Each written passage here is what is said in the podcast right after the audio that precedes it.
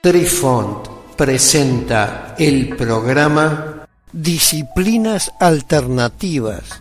Hola amigos, les saluda Cucharita de Postre e inicia aquí nuestra crónica que seguramente los sorprenderá una vez más.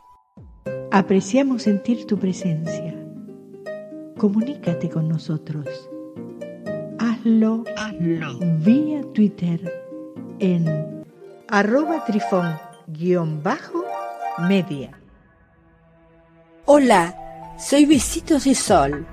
En el programa de hoy escucharemos equivalencias entre el I Ching y el tarot. En pocas palabras, el tarot contiene imágenes simbólicas que se relacionan con experiencias humanas comunes y también proporcionan pistas visuales sobre la interpretación.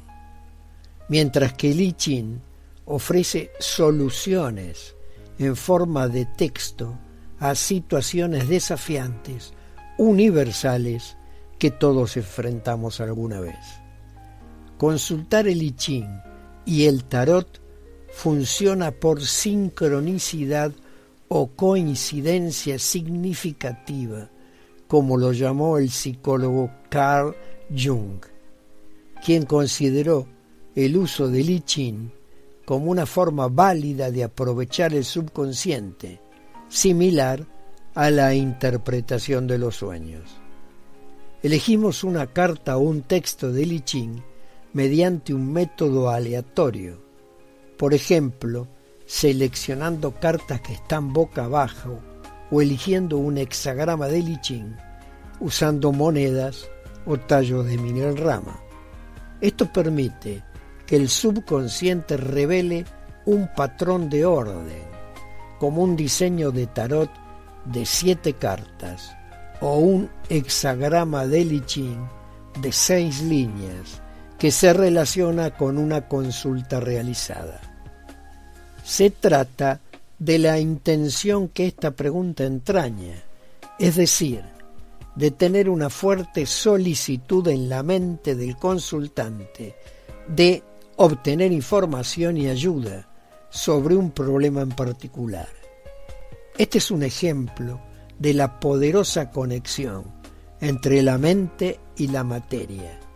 Pero existe una diferencia fundamental entre los dos tipos de consulta, porque el I Ching fue diseñado para lidiar con situaciones actuales y las preguntas deben hacerse dentro de ese contexto, mientras que la carta del tarot se utilizan principalmente para obtener indicaciones del futuro potencial, incluso si algunas cartas en su diseño se refieren al presente.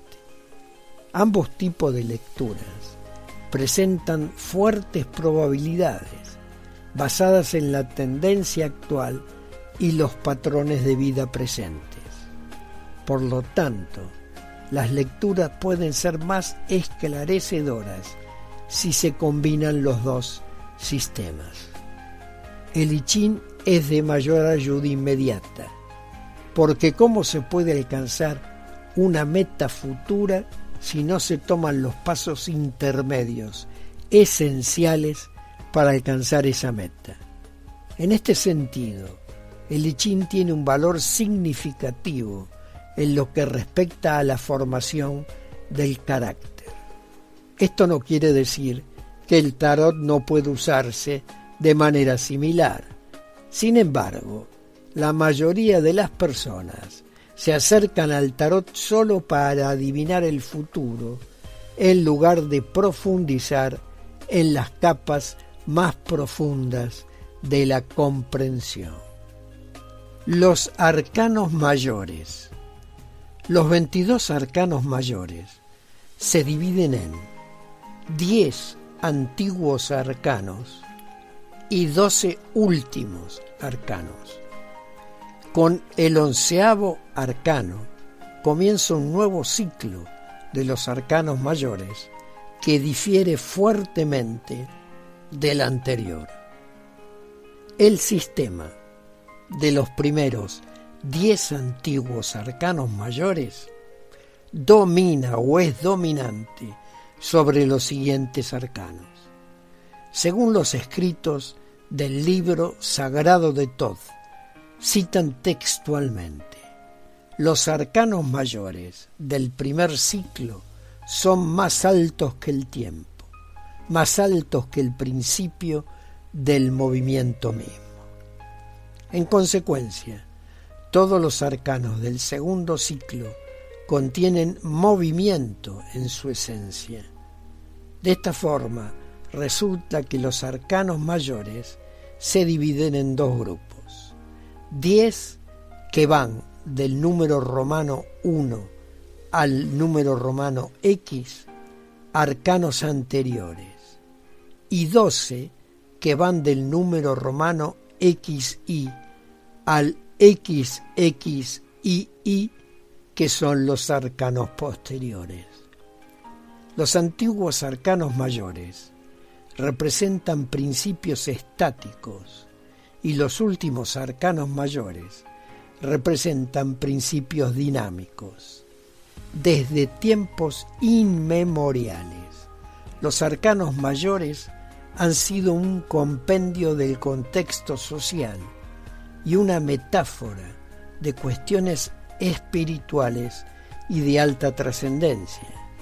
Es por ello que estas figuras, dentro del tarot, adquieren una relevancia terrenal, anímica y por último espiritual, y su trascendencia es enorme.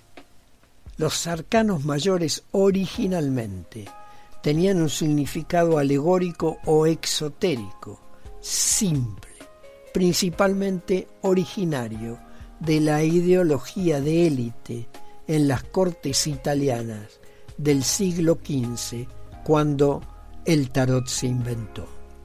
La importancia oculta comenzó a surgir en el siglo XVIII.